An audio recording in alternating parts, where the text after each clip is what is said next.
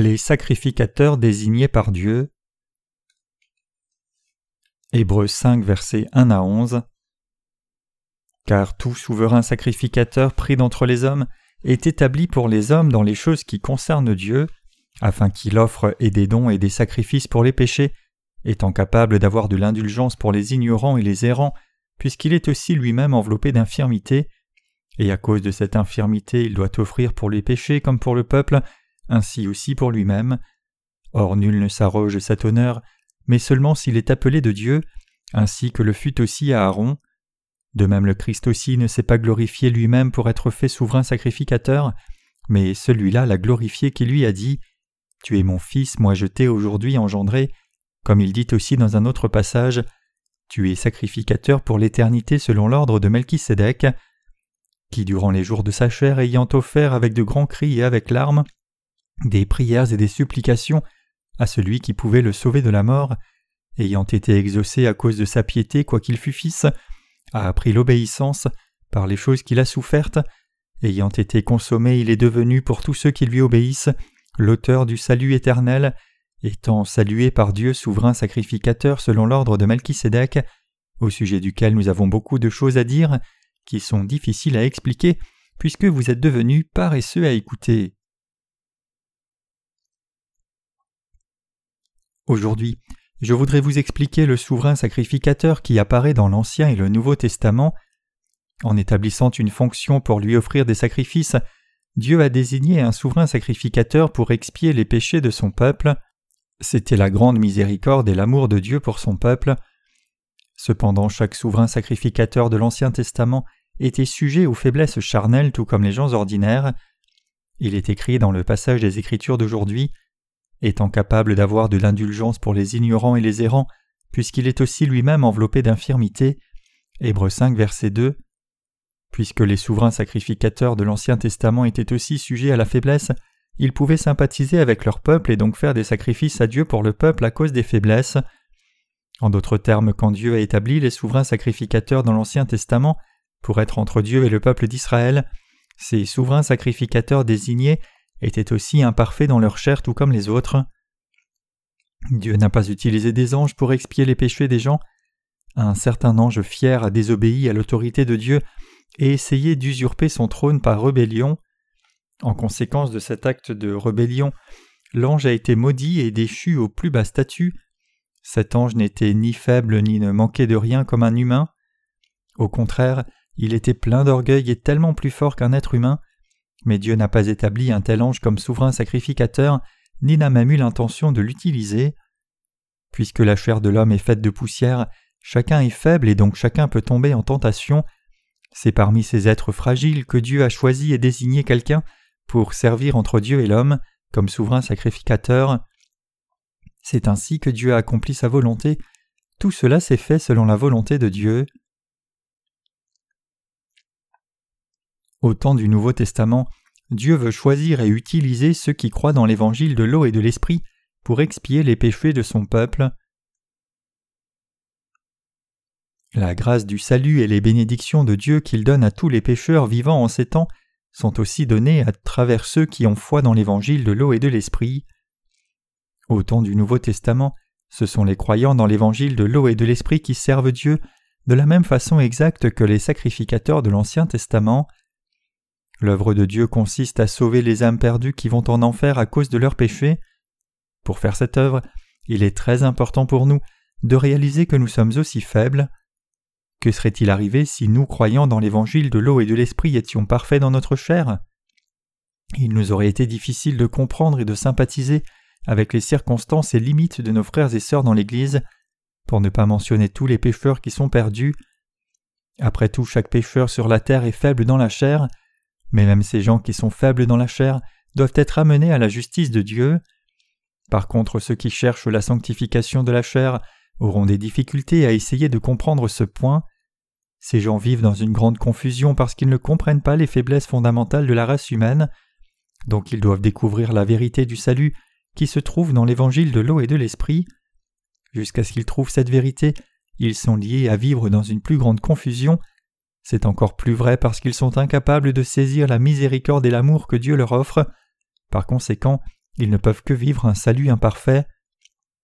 Maintenant, en ce temps présent, l'œuvre de Dieu se fait à travers ceux qui croient dans l'évangile de l'eau et de l'esprit. Dieu nous a ordonné de sauver tous les pécheurs de ce monde de tous leurs péchés en prêchant cet évangile authentique. Même si nous croyons dans l'évangile de l'eau et de l'esprit avons des manquements dans la chair, Dieu peut toujours nous utiliser comme ses instruments par notre foi dans son vrai évangile. Chacun qui vit dans ce monde a besoin de l'évangile de l'eau et de l'esprit. Tous ceux qui croient dans l'évangile de l'eau et de l'esprit maintenant ont ce devoir de prêcher cet évangile à chacun dans ce monde.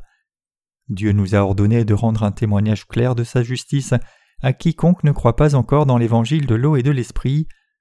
En ce temps du Nouveau Testament, Dieu veut accomplir sa volonté à travers ceux qui croient dans l'évangile de l'eau et de l'esprit de Dieu. Dieu veut amener son vrai salut au monde tout entier. C'est pour cela que nous cherchons si fort à amener chaque chrétien de ce monde à la foi dans la justice de Dieu. Dieu fait que nous, ces saints, vivions par notre foi dans sa justice. En ce temps présent, seuls ceux qui croient dans l'évangile de l'eau et de l'esprit sont ceux qui ont la vraie foi aux yeux de Dieu. Il est donc très important pour nous de sympathiser avec ceux qui n'ont pas encore reçu la rémission des péchés et nous nous soucions d'eux. Nous devons leur expliquer pourquoi ils ne peuvent que pécher de nouveau contre Dieu et leur enseigner comment recevoir la rémission des péchés. Il est aussi de notre responsabilité de leur montrer qu'ils mènent leur vie de foi en vain et de leur enseigner la bonne voie. Puisque dans le passé nos cœurs étaient aussi déroutés comme ces gens, nous les croyants dans l'évangile de l'eau et de l'esprit sommes donc capables de sympathiser avec eux et nous avons la capacité de les guider vers la bonne foi en prêchant l'évangile de l'eau et de l'esprit. Comme nous avons expérimenté ce que ces gens traversent maintenant, nous devrions tous pouvoir sympathiser avec leur état et les servir avec sincérité. En tant que ceux qui croient déjà dans la justice de Dieu, nous devrions pouvoir prêcher l'évangile de l'eau et de l'esprit à ces nombreux pécheurs pour expier tous leurs péchés, puis nourrir leur foi pour qu'ils puissent grandir par la parole de Dieu. Autrement dit, tous ceux qui ont encore du péché dans leur cœur devraient avoir une occasion d'entendre et découvrir ce qu'est l'évangile de l'eau et de l'esprit auprès de ceux qui croient déjà dans la justice de Dieu. C'est alors seulement que ces pécheurs peuvent recevoir la rémission des péchés. Nous ne pouvons pas être parfaits dans notre chair. Si les gens de l'Ancien Testament étaient parfaits dans leur chair, il n'y aurait pas eu besoin qu'ils offrent des sacrifices d'animaux à Dieu pour recevoir la rémission des péchés chaque jour. Donc nous devons nous rappeler de nos propres faiblesses aussi souvent que nous le pouvons, et à partir d'un tel éveil, nous devons avoir de la sympathie pour les pécheurs qui sont encore liés et tourmentés par leurs faiblesses, et leur enseigner comment le Seigneur Jésus a expié tous leurs péchés et faiblesses. Nous devrions leur prêcher que Jésus-Christ qui nous a donné l'évangile de l'eau et de l'esprit est le Sauveur qui a transcendé toutes nos faiblesses et nous a apporté le salut parfait. Dieu veut travailler à travers ceux qui croient dans sa justice. Beaucoup de chrétiens de nos jours ont des notions erronées sur leurs ministres. Certains chrétiens pensent que les pasteurs sont des hommes au caractère saint, donc quand ils entendent leur pasteur prêcher avec une voix sainte, ils peuvent penser que le caractère du pasteur est fondamentalement différent de leur caractère pécheur. Beaucoup pensent probablement que ces ministres sont la sainteté elle-même, donc il leur est facile de croire que les pasteurs sont différents d'eux, mais tant de pasteurs de nos jours font de leur assemblée des pécheurs et les conduisent à une foi fausse de la sanctification. Effectivement, aux yeux de Dieu, ces pasteurs ne sont pas ces vrais serviteurs qui connaissent et croient la justice de Dieu. En d'autres termes, ces ministres ne sont pas ceux qui ont été sauvés de tous leurs péchés en croyant dans l'évangile de l'eau et de l'esprit. Ils sont donc incapables de prêcher à tous ceux qui sont sujets aux faiblesses de la chair l'évangile qui les justifie dans la justice de Dieu. Ils hypnotisent juste leurs disciples pour croire à tort qu'ils peuvent recevoir la rémission des péchés en faisant des prières de repentance d'une certaine façon chaque jour. Cependant, à travers les authentiques serviteurs de Dieu qui croient dans l'évangile de l'eau et de l'esprit, Dieu a travaillé dans la vie de beaucoup de gens pour qu'ils reçoivent la rémission des péchés une fois pour toutes. Il est donc très important de tous saisir ici que Dieu a fait ses ouvriers à partir des vrais croyants dans l'évangile de l'eau et de l'esprit, et leur a confié son œuvre de servir les faibles et les ignorants. Le problème cependant c'est qu'en ce temps présent, même les gens charnels qui n'ont pas encore reçu la rémission des péchés une fois pour toutes sont au service comme pasteurs. Puisque ces faux pasteurs servent sans comprendre ni croire l'évangile de l'eau et de l'esprit, ils sont fondamentalement incapables de remplir leur ministère. Comment un pasteur qui est lui-même un pécheur peut-il intercéder pour quelqu'un d'autre? Ce sont seulement les croyants dans l'évangile de l'eau et de l'esprit que Dieu a établi dans son ministère qui peuvent accomplir son œuvre spirituelle, et c'est dans sa providence que Dieu travaille à travers ses vrais croyants. Nous avons tous été faits à l'image et ressemblance de Dieu, et maintenant que Dieu nous a sauvés par l'évangile de l'eau et de l'esprit, il nous utilise comme ses instruments de justice. Puisque Jésus-Christ est notre Sauveur et Seigneur, il était plus que capable d'accomplir son œuvre de salut pour expier tous nos péchés parfaitement par l'évangile de l'eau et de l'esprit. Dieu a suscité des gens faibles comme nous comme ses serviteurs, afin de sauver son peuple de tout péché. Tout cela est arrivé par l'amour et la grâce de Dieu. Strictement, seuls les faibles peuvent suivre la justice de Dieu et non les forts. Cependant, certains frères et sœurs pensent toujours à tort qu'un serviteur de Dieu devrait être saint extérieurement, ne faire aucune erreur, être autoritaire, ne réalisant pas que quiconque croit dans l'évangile de l'eau et de l'esprit peut devenir serviteur de Dieu. Certains chrétiens voient leur pasteur en des termes charnels à cause de leurs préjugés. Ils ont la notion erronée qu'un pasteur est parfait et sans reproche comme les petits enfants pensent qu'un enseignant n'a jamais tort. Si Dieu avait fait ses serviteurs à partir de ceux qui sont parfaits dans leur chair, personne ne pourrait devenir serviteur de Dieu. C'est parce que tout le monde est faible, y compris ceux qui sont désignés comme serviteurs de Dieu. Vos dirigeants dans l'Église ont aussi beaucoup de faiblesses, puisqu'ils sont aussi fragiles que vous, mais en dépit de cela ils peuvent faire l'œuvre de Dieu parce qu'ils ont entendu le vrai évangile de l'eau et de l'esprit dans la parole de Dieu, y obéissent et y croient. Un vrai dirigeant spirituel connaît très bien ses propres faiblesses, et c'est précisément pour cela qu'il peut conduire tant de gens sur la bonne voie aux yeux de Dieu, en mettant toute sa confiance dans la justice de Dieu seul. Trop de pasteurs de nos jours prétendent être saints et compatissants devant leur assemblée, alors qu'ils sont eux-mêmes pleins de manquements devant Dieu. Donc lorsqu'ils donnent un sermon, ils prêchent à leur assemblée de se repentir, mais en réalité prêcher l'évangile de l'eau et de l'esprit est bien plus important et approprié que presser l'assemblée pour qu'elle se repente. Le problème bien sûr c'est que beaucoup de pasteurs de nos jours rappellent juste à leur assemblée les péchés commis la semaine dernière au lieu de prêcher l'évangile de l'eau et de l'esprit. Ces pasteurs sont tous hypocrites, ils ne peuvent pas être approuvés par Dieu. Dans l'Ancien Testament, les souverains sacrificateurs étaient désignés dans la maison d'Aaron, ils servaient dans le tabernacle comme intercesseurs entre Dieu et son peuple, mais ils étaient tous mortels, donc avaient des manquements, ils devaient prendre leurs fonctions l'un après l'autre parce qu'ils étaient tous mortels. Par contre Jésus est venu sur la terre comme souverain sacrificateur du royaume des cieux et notre Sauveur, il est parfait, il vit éternellement. Dieu a suscité Jésus-Christ comme intercesseur entre Dieu et l'humanité. Dieu a suscité ce souverain sacrificateur céleste seulement pour sauver la race humaine qui a été faite à son image et à sa ressemblance. Comme vous le savez très bien, au temps du Nouveau Testament, Jésus est venu nous chercher comme sauveur de toute l'humanité incarné dans la chair d'un homme. Jésus-Christ est non seulement le sauveur qui nous a délivrés de tous les péchés du monde, mais il est aussi le Créateur qui nous a fait. Cependant, puisqu'il a revêtu la chair d'un homme, il pouvait connaître et sympathiser à tous nos attributs humains.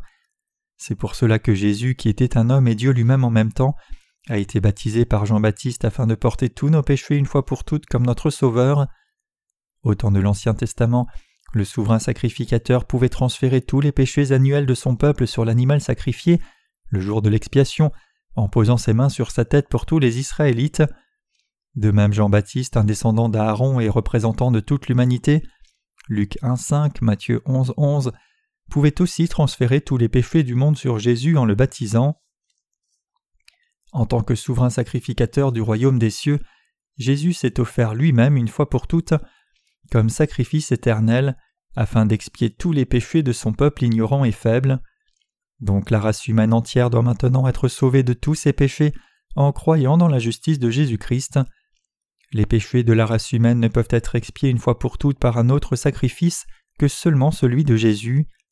Notre Seigneur seul a porté tous les péchés une fois pour toutes en étant baptisé par Jean-Baptiste au Jourdain, et lui seul est devenu notre propitiation en étant crucifié à mort. Nous devrions donc tous réaliser et croire que c'est le Seigneur qui nous a sauvés. Jésus-Christ n'est pas quelqu'un qui ne connaisse pas les faiblesses de notre chair, plutôt il compatit à toutes. Le fait que Jésus sympathise à nos faiblesses signifie qu'il connaît et ressent exactement ce par quoi nous passons. En d'autres termes, Jésus a fait face aux mêmes faiblesses que nous, sentant la faim et étant tenté aussi. Cependant, puisque Jésus-Christ est fondamentalement Dieu lui-même, il était parfait, donc même s'il est Dieu lui-même, quand il est venu sur la terre pour nous sauver, il a porté toutes nos faiblesses et nos péchés pour nous délivrer. En tant que souverain sacrificateur du ciel, Jésus est devenu notre vrai sauveur, c'est la grâce de Dieu. Lisons maintenant Hébreux chapitre 5. Car tout souverain sacrificateur pris d'entre les hommes est établi pour les hommes dans les choses qui concernent Dieu, afin qu'il offre des dons et des sacrifices pour les péchés. Hébreux 5, verset 1. Il est écrit ici que tout souverain sacrificateur est établi pour les hommes. Dans l'Ancien Testament, les souverains sacrificateurs faisaient des sacrifices pour leur peuple comme il est écrit. Étant capable d'avoir de l'indulgence pour les ignorants et les errants, puisqu'il est aussi lui-même enveloppé d'infirmité, et à cause de cette infirmité, il doit offrir pour les péchés comme pour le peuple ainsi aussi pour lui-même. Hébreux 5, versets 2 à 3. C'est une bénédiction merveilleuse que Dieu ait établi un homme faible dans la chair comme souverain sacrificateur. Les souverains sacrificateurs ne font pas des sacrifices juste pour le peuple de Dieu, mais ils devaient aussi faire des sacrifices pour leurs propres péchés, car ils étaient aussi des êtres faibles faisant face à la tentation. Cela signifie que chaque souverain sacrificateur lui-même devait aussi recevoir la rémission de ses propres péchés.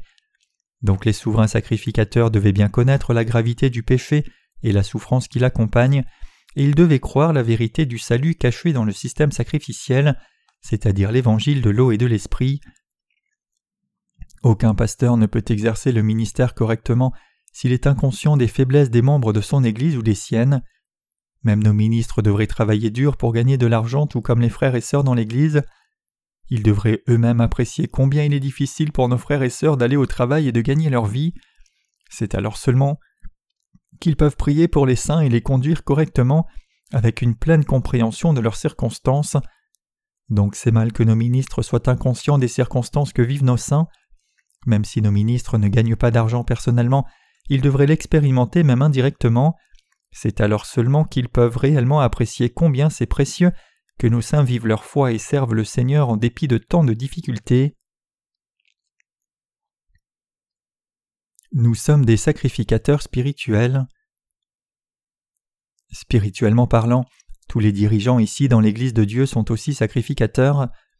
Le souverain sacrificateur de l'Ancien Testament faisait le sacrifice du jour de l'expiation une seule fois par an.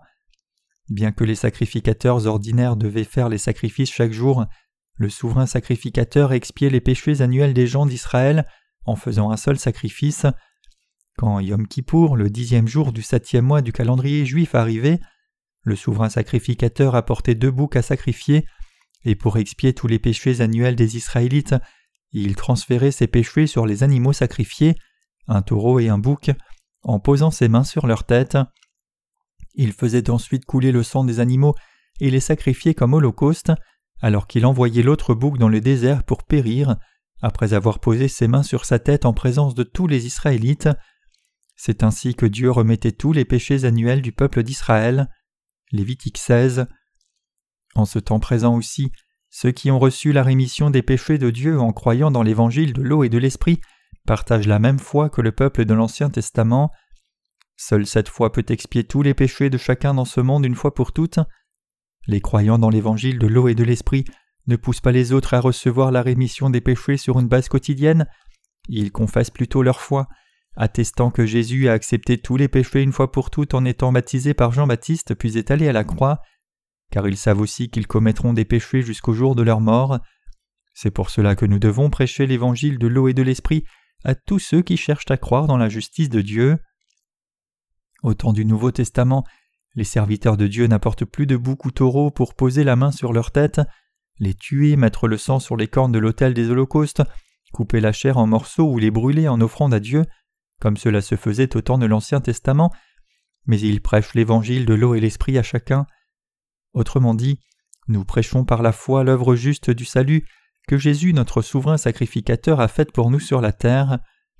Tous les pécheurs ont les mêmes faiblesses charnelles que nous, et nous avons ce devoir d'offrir le sacrifice du salut pour eux par l'évangile de l'eau et de l'esprit. Ils recevront alors la rémission des péchés en entendant l'évangile de l'eau et l'esprit puis croyant de tout leur cœur. Offrir le sacrifice de la foi comme cela, c'est ce que signifie prêcher l'évangile de l'eau et de l'esprit. Réalisant que nous-mêmes sommes sujets aux faiblesses de la chair comme cela, nous tous dans l'Église des ministres laïcs devrions saisir et croire que le Seigneur a porté tous nos péchés une fois pour toutes par le baptême qu'il a reçu de Jean-Baptiste. Parmi les nombreuses personnes qui sont sujettes aux mêmes faiblesses de la chair, Dieu a suscité les croyants dans l'évangile de l'eau et de l'esprit en particulier comme ses sacrificateurs sur la terre. Mes chers croyants, aucun de nous n'a été établi au sacerdoce en tant qu'être parfait, mais nous avons tous été établis dans ce sacerdoce de Dieu comme des êtres imparfaits dans la chair. Nous devons donc toujours nous rappeler que nous devrions vivre par notre foi dans la justice de Dieu et accomplir notre appel de témoin de Christ. Dieu nous a enseigné que lorsque nous exerçons notre sacerdoce pour les perdus, nous devons compatir à leurs faiblesses, et c'est une évidence que nous devrions prêcher la vérité du salut accompli par la justice de Dieu.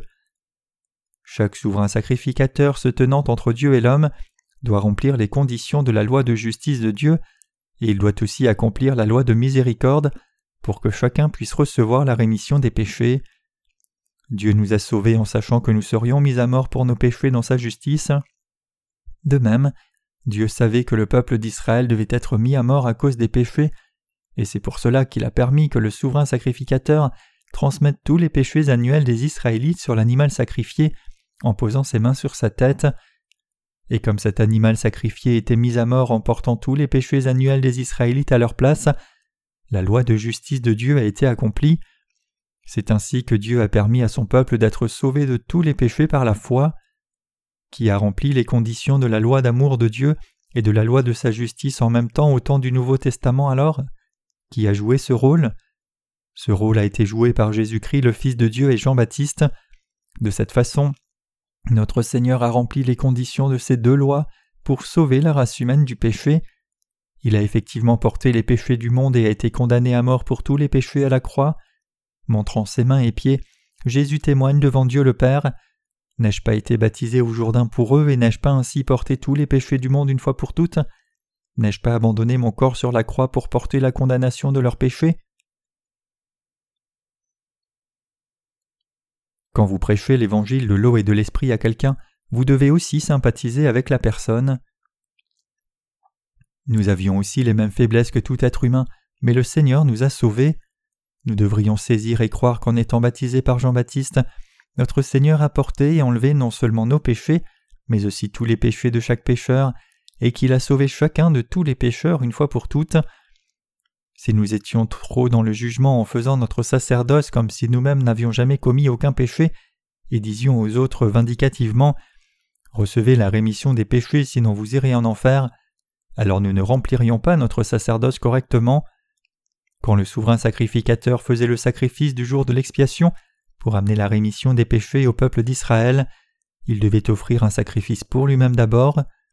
De même, quand nous prêchons l'évangile de l'eau et l'esprit aux âmes perdues, nous devons toujours sympathiser à leur état, disant que nous aussi avons les mêmes faiblesses qu'eux, et quand ils admettent qu'ils ont beaucoup de faiblesses, nous pouvons leur expliquer en détail concret comment Jésus a enlevé tous leurs péchés et les a sauvés. Ainsi, c'est quand nous prêchons l'évangile de l'eau et l'esprit avec une pleine connaissance et sympathie que nos auditeurs nous trouvent plus convaincants, et quand ils partagent la même foi au même évangile que nous, c'est alors qu'ils sont vraiment sauvés. C'est ainsi que ceux qui écoutent l'évangile de l'eau et l'esprit saisissent et croient dans la justice de notre Seigneur, et c'est ainsi qu'ils en viennent à louer la justice de notre Seigneur seul. Vous et moi qui croyons dans l'évangile de l'eau et l'esprit sommes les sacrificateurs d'aujourd'hui. En conséquence, nous avons tous ce devoir de remplir notre sacerdoce spirituel en vivant dans ce monde. Vous et moi vivons dans nul autre but que remplir nos devoirs de sacrificateurs spirituels de ce temps présent. Comme sacrificateurs de Dieu, nous connaissons les faiblesses des gens, mais nous connaissons aussi la volonté de Dieu. Nous devons donc les conduire selon la volonté de Dieu, leur reprocher ce qui doit leur être reproché, les guider dans la justice de Dieu et tolérer leurs limites. Alors que tout sacrificateur devrait sympathiser à l'état des hommes, aucun sacrificateur ne devrait se mettre du côté des hommes si entièrement qu'il rejette la volonté de Dieu. Tout sacrificateur doit être d'abord du côté de Dieu, puis prêcher l'évangile de l'eau et de l'esprit aux perdus, pour qu'ils reçoivent la rémission bénie des péchés comme Dieu le désire. Moïse et Aaron étaient deux des plus importants dirigeants du peuple juif quand ils ont été délivrés d'Égypte. D'abord Moïse est descendu vers le mont Sinaï avec les deux tables de pierre où étaient inscrits les dix commandements de la loi de Dieu, et il a ensuite déclaré ces commandements au peuple d'Israël.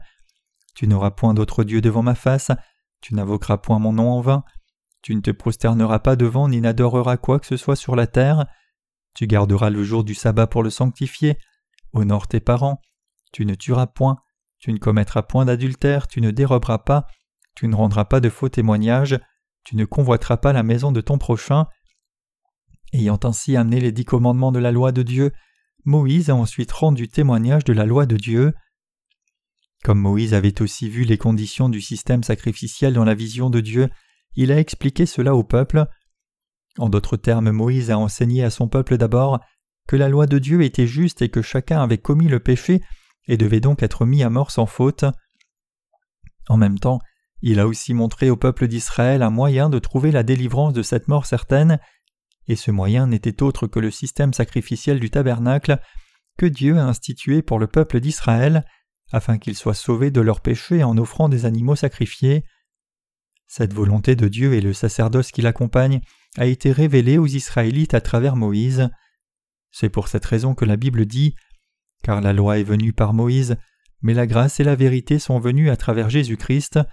Jean 1 verset 17. Si Moïse a amené la loi au peuple d'Israël, alors c'est Aaron qui leur a donné la possibilité d'éviter la condamnation de Dieu en transférant les péchés annuels sur des animaux sacrifiés le jour de l'expiation. C'était l'un des devoirs les plus importants d'Aaron en tant que souverain sacrificateur. Le travail de Moïse, par contre, était de relayer la volonté de Dieu aux Israélites. Donc alors que Moïse et Aaron avaient des devoirs différents, ils avaient tous les deux le même but, c'était de sauver leur peuple de la condamnation des péchés et les conduire en sécurité dans le pays promis de Canaan. Il y a deux points absolument indispensables que chaque sacrificateur spirituel doit connaître. D'abord, nous devons savoir quelle est la volonté de Dieu pour nous, c'est-à-dire que nous, les sacrificateurs de Dieu, devons savoir ce qui provoque sa colère et quel évangile il nous a donné pour nous sauver de tous les péchés du monde. Lorsque nous prêchons l'évangile comme sacrificateurs de ce temps, nous devons prêcher la justice de Dieu sans faute. Deuxièmement, les sacrificateurs doivent conduire les gens selon la volonté de Dieu. Quand les gens manquent de vivre dans la volonté de Dieu en dépit d'avoir été enseignés et commettent le péché, les sacrificateurs doivent faire des sacrifices pour eux pour qu'ils reçoivent la rémission des péchés de Dieu. C'étaient les différents rôles que Moïse et Aaron ont joués respectivement. Jésus, qui est le souverain sacrificateur du temps du Nouveau Testament, devait remplir ces deux devoirs. Il devait prêcher la volonté de Dieu aux gens, et pour leur propitiation, il devait accepter toutes leurs faiblesses et péchés et les effacer. Les sacrificateurs spirituels d'aujourd'hui doivent donc aussi prêcher la volonté de Dieu. Par conséquent, nous les sacrificateurs spirituels du temps du Nouveau Testament répondons aux questions suivantes. Quelle est la volonté de Dieu pour la race humaine et pourquoi chacun doit-il croire en Jésus-Christ? Nous rendons témoignage de la vérité du salut aux âmes perdues en leur disant Jésus-Christ a porté tous vos péchés une fois pour toutes en étant baptisé par Jean-Baptiste au Jourdain. C'est pour quiconque vit dans ce monde que les justes vivants dans ce monde remplissent leur sacerdoce, et c'est par la foi que tout croyant dans l'évangile de l'eau et de l'esprit a reçu la rémission des péchés en ce temps présent. Mais Dieu nous a laissés sur la terre pour que nous remplissions aussi nos devoirs de sacrificateurs spirituels. Il est absolument important que vous saisissiez ici que nous tous qui croyons dans l'évangile de l'eau et de l'esprit sommes des sacrificateurs spirituels aux yeux de Dieu. Nous sommes tous des sacrificateurs spirituels, même si le souverain sacrificateur était le dirigeant spirituel le plus vénéré du temps de l'Ancien Testament, Jésus est encore plus exalté comme souverain sacrificateur du royaume des cieux. Alors qu'Aaron transférait seulement les péchés annuels des Israélites sur l'animal sacrifié, Dieu le Père a transféré tous les péchés de la race humaine entière sur Jésus-Christ et l'a jugé pour ses péchés. Comme nous croyons tous dans cette vérité, nous sommes devenus de petits sacrificateurs aux yeux de Dieu, et nous devons remplir fidèlement nos devoirs sacerdotaux. Nous travaillons dur pour conduire quiconque vit sur la terre à recevoir la rémission des péchés, en transférant tous les péchés sur Jésus-Christ par la foi. C'est pour cela que nous vivons encore sur la terre, pour accomplir notre rôle absolument indispensable de celle de ce monde. C'est pour cela que nous vivons sur cette terre. Les saints ne devraient ni être trop distants des serviteurs désignés par Dieu, ni être trop proches d'eux. C'est parce que si les saints sont trop proches des serviteurs de Dieu, il pourrait finir par sous-estimer la loi de Dieu en jugeant les serviteurs en des termes charnels, alors que s'ils sont trop distants, ils ne seront pas capables d'être dirigés par Dieu. Mais nous sommes tous les sacrificateurs de Dieu également, et Dieu a suscité des dirigeants spirituels dans son Église. C'est à travers ses serviteurs que Dieu parle et accomplit sa volonté, comme il l'a fait à travers Moïse au temps de l'Ancien Testament.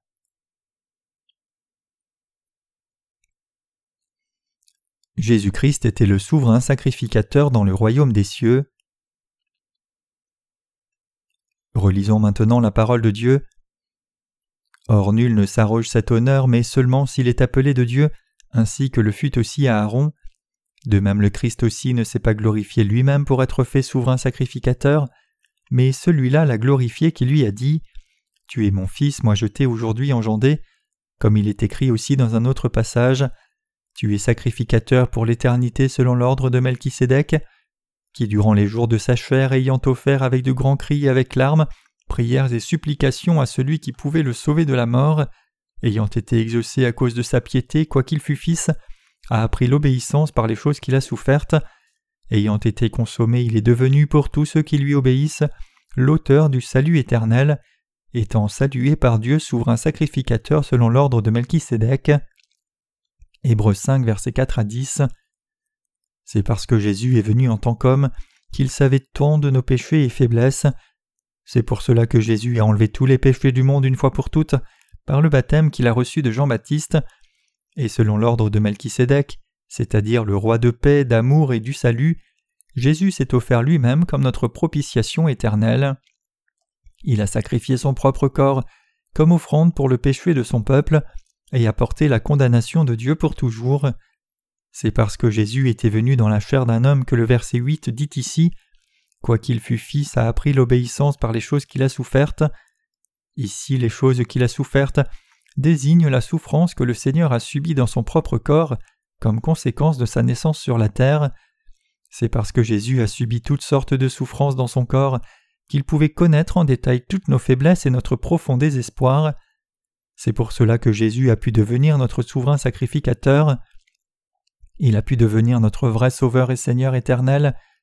Le Seigneur est ainsi devenu le Sauveur éternel de tous ceux qui obéissent et croient la justice de Dieu. En bref, c'est pour devenir notre souverain sacrificateur que le Seigneur est venu sur la terre incarné dans la chair d'un homme et a reçu son baptême. Et maintenant étant monté au royaume des cieux, notre Seigneur a confié son œuvre précieuse à tous ceux qui croient dans l'évangile de l'eau et de l'esprit. Dieu a fait don du Saint-Esprit à tout son peuple qu'il a reçu la rémission des péchés en croyant dans cet évangile et il leur a fait faire son œuvre de salut par le Saint-Esprit et la parole de Dieu. Toutes ces choses ont été faites pour accomplir la justice de Dieu, son amour, sa miséricorde et son salut.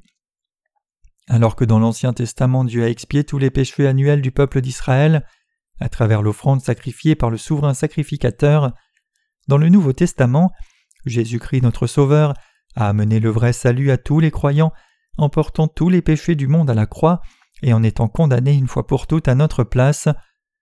Dieu le Père a fait don du salut à tous ceux qui croient dans la justice de Jésus-Christ pour qu'ils atteignent tous le salut parfait.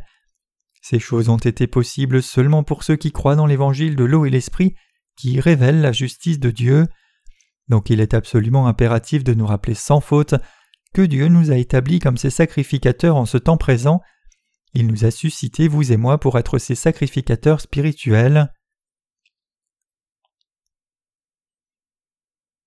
Quiconque a reçu la rémission des péchés en croyant dans l'évangile de l'eau et de l'esprit peut maintenant prêcher cet évangile à tout pécheur. Il en est ainsi parce que nous croyant dans l'évangile de l'eau et de l'esprit sommes toujours sujets aux faiblesses charnelles, et nous pouvons prêcher l'évangile de l'eau et de l'esprit à tout à chacun des pécheurs, et ainsi permettre à leur âme qui meurt écrasée sous les péchés de recevoir la rémission des péchés. Cependant, bien que nous prêchions l'évangile de l'eau et de l'esprit dans le monde entier, nous le prêchons encore plus diligemment à ceux qui veulent l'accepter, mais nous pourrions cesser de le prêcher après avoir exhorté plusieurs fois ceux qui refusent de l'accepter obstinément. Ceux qui prêchent l'évangile de l'eau et de l'esprit dans ce monde peuvent être décrits comme de petits juges. Quiconque accepte l'évangile de l'eau et de l'esprit sous la direction des croyants sera sauvé, mais quiconque le rejette sera jugé par Dieu.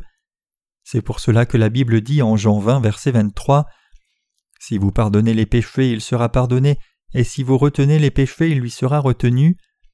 Ce passage montre clairement que Dieu a confié son sacerdoce aux vrais croyants dans l'évangile de l'eau et de l'esprit, et cela implique aussi que Dieu nous a confié la tâche de juger, bien que ce ne soit pas en entier.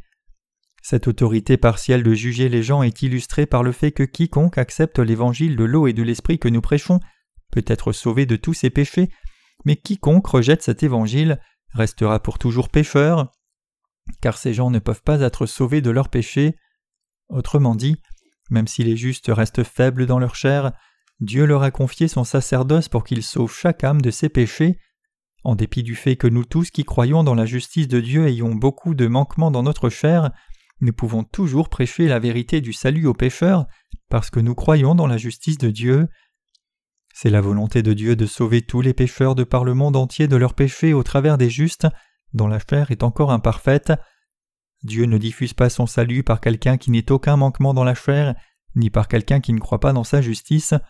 Plutôt, c'est la volonté de Dieu de sauver chaque être humain faible, à travers ceux qui, en dépit d'avoir beaucoup de limites charnelles, s'appuient et se confient dans la justice de Dieu de tout cœur. Deux points de pivot sont absolument indispensables à tous les sacrificateurs spirituels afin d'accomplir leur sacerdoce correctement. Premièrement, ils doivent connaître la volonté de Dieu à partir de sa parole, et deuxièmement, ils doivent savoir comment exercer leur foi dans la justice de Dieu pour résoudre le problème des faiblesses de leur peuple. Les serviteurs de Dieu doivent chérir les gens, et en même temps ils doivent aussi avoir foi dans la justice et l'amour de Dieu.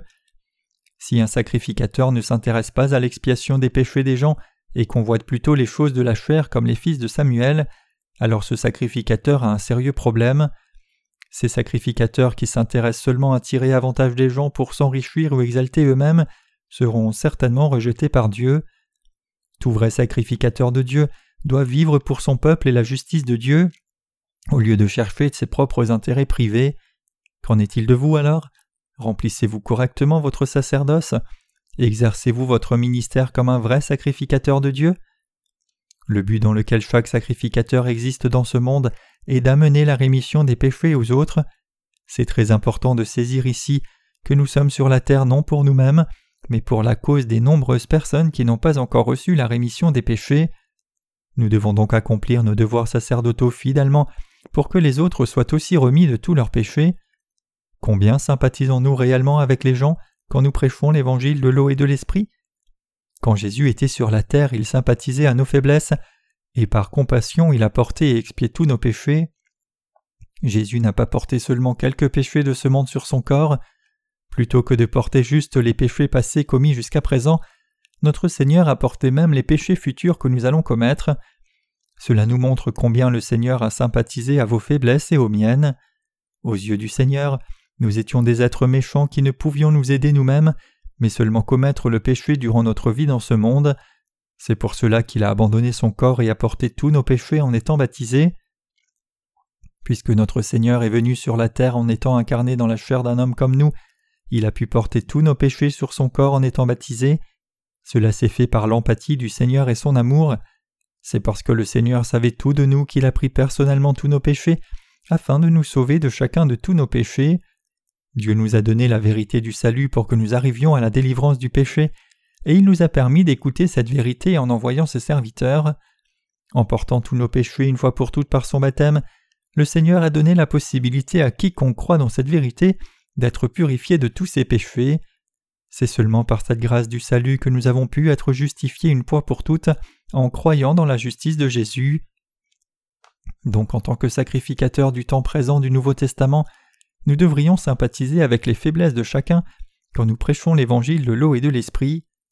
Bien que Jésus ait rejeté les croyants hypocrites comme les pharisiens et les a même appelés bandes de vipères, il a aidé ceux qui avaient besoin de son aide et répandu sa grâce de la rémission des péchés sur eux. Nous avons aussi ce devoir d'aider beaucoup de gens autour de nous qui souffrent du péché.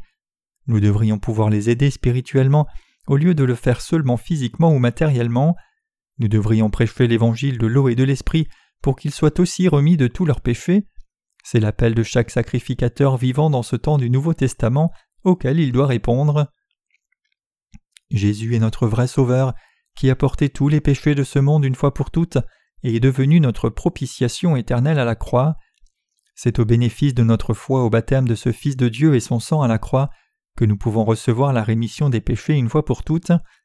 Maintenant même, tous les gens de ce monde peuvent encore trouver leur vrai salut s'ils réalisent que le Fils de Dieu a porté tous les péchés de ce monde en étant baptisé par Jean-Baptiste et acceptent par la foi que le Seigneur a été condamné pour chaque péché du monde en étant crucifié à mort. Nous avons donc tous le devoir de prêcher ce vrai évangile à chacun dans ce monde pour que tous puissent recevoir la rémission des péchés. Nous ne devrions jamais oublier le fait que nous sommes les sacrificateurs spirituels de ce temps. Chacun de nous doit marcher par la foi en réalisant cela. Aucun de nous ne devrait mentir en disant que nous ne commettons plus aucun péché maintenant que nous avons reçu la rémission des péchés, ou que nous avons reçu la rémission des péchés en croyant seulement au sang de la croix seule. Ce n'est pas en essayant de ne pas commettre les péchés que la rémission des péchés s'obtient, mais c'est parce que nous ne pouvons que continuer de pécher que nous recevons la rémission des péchés juste en croyant dans la justice de Dieu. Nous n'avons pas besoin de faire des sacrifices à Dieu chaque jour comme c'était nécessaire au temps de l'Ancien Testament. Cependant, lorsque nous commettons le péché par faiblesse, nous devons vérifier le fait que notre Seigneur Jésus-Christ ait porté tous nos péchés une fois pour toutes en étant baptisé par Jean-Baptiste et remercier Dieu pour cette bénédiction merveilleuse. Nous devrions donc vivre par la foi, réalisant que notre Seigneur a répandu son vrai salut sur nous tous, pour que nous fassions tous des sacrifices de justice à Dieu. Jésus-Christ a accompli notre rédemption éternelle une fois pour toutes par l'évangile de l'eau et l'esprit. Le Seigneur a expié éternellement tous nos péchés en étant baptisé par Jean-Baptiste puis a été crucifié à mort. Notre salut a été accompli par l'eau, le sang et l'esprit. 1 Jean 5, versets 6 à 8. C'est le salut que nous avons reçu par la foi, en croyant au baptême que Jésus a reçu de Jean-Baptiste et au sang précieux versé à la croix. Même si Jésus est le Fils unique de Dieu le Père, il a obéi à la volonté du Père et nous a tous sauvés. Pour expier tous les péchés de ce monde, le Seigneur a abandonné son propre corps comme propitiation et a reçu le baptême de Jean-Baptiste, et c'est ainsi qu'il a pu nous sauver de tous nos péchés une fois pour toutes. En tant que votre souverain sacrificateur et le mien, Jésus est notre Sauveur qui a expié tous nos péchés. Vous et moi sommes donc les sacrificateurs qui croient et prêchent la justice de Jésus-Christ. Nous avons tous reçu la rémission des péchés en croyant dans l'évangile de l'eau et de l'esprit. Tous ceux qui croient dans ce vrai évangile ont la capacité de remplir leur devoir sacerdotal pour amener la rémission des péchés à tous sur la terre. Autrement dit, nous sommes maintenant devenus témoins de l'Évangile pour faire la médiation entre Dieu et les pécheurs, pour que chacun puisse recevoir la rémission éternelle des péchés en croyant dans la justice de Jésus-Christ. Puisque Jésus-Christ lui-même était aussi sujet à la faiblesse, il connaît tout de nous et peut avoir compassion de nous, qui ne pouvons que pécher jusqu'au jour de notre mort, et puisque le Seigneur a expié chacun de nos péchés, nous tous qui croyons dans cette vérité sommes prêts à nous tenir dans la présence de Dieu le Père par la foi à tout moment. Maintenant que nous sommes complètement sans péché, quiconque veut adorer Dieu sincèrement doit recevoir la rémission de ses péchés propres d'abord, car Dieu accepte seulement l'adoration de ceux qui n'ont pas de péché. Les croyants dans l'évangile de l'eau et de l'esprit sont sans péché. Tous ceux qui croient dans l'évangile de l'eau et de l'esprit peuvent adorer Dieu dans un état sans péché, car ils ont la parole du salut donnée par Dieu et ils peuvent dire qu'ils n'ont pas de péché comme ceci parce qu'ils ont foi dans l'évangile de l'eau et de l'esprit. Comme vous et moi croyons maintenant dans l'évangile de l'eau et de l'esprit, ce n'est autre que nous qui sommes les justes complètement sans péché. Avez-vous un péché? Les croyants dans l'évangile de l'eau et de l'esprit ont-ils du péché? Non, ils n'ont pas de péché du tout. L'évangile de l'eau et l'esprit est le témoin qui atteste que vous et moi avons été sauvés de tous nos péchés. Aux yeux de Dieu, ce n'est autre que nous, les sacrificateurs délivrés de tout péché. Le souverain sacrificateur du royaume des cieux, c'est Jésus, et Jésus a accompli tous ses devoirs sacerdotaux sur la terre en abandonnant son propre corps. Maintenant tous ceux qui croient dans l'évangile de l'eau et l'esprit sont qualifiés pour servir comme sacrificateurs saints de Dieu sur la terre. Réalisant cela clairement, nous devrions tous nous consacrer à prêcher l'évangile de l'eau et de l'esprit et soutenir ce ministère pour le reste de nos vies pour être non seulement récompensés par notre Seigneur, mais aussi sauver les âmes de leurs péchés. Et nous devrions remercier Dieu et le louer pour le fait que nous soyons devenus de tels sacrificateurs. Je rends grâce à notre Seigneur d'avoir fait de nous des sacrificateurs éternels devant Dieu le Père. Je donne toute la gloire au Dieu Trinitaire. Alléluia.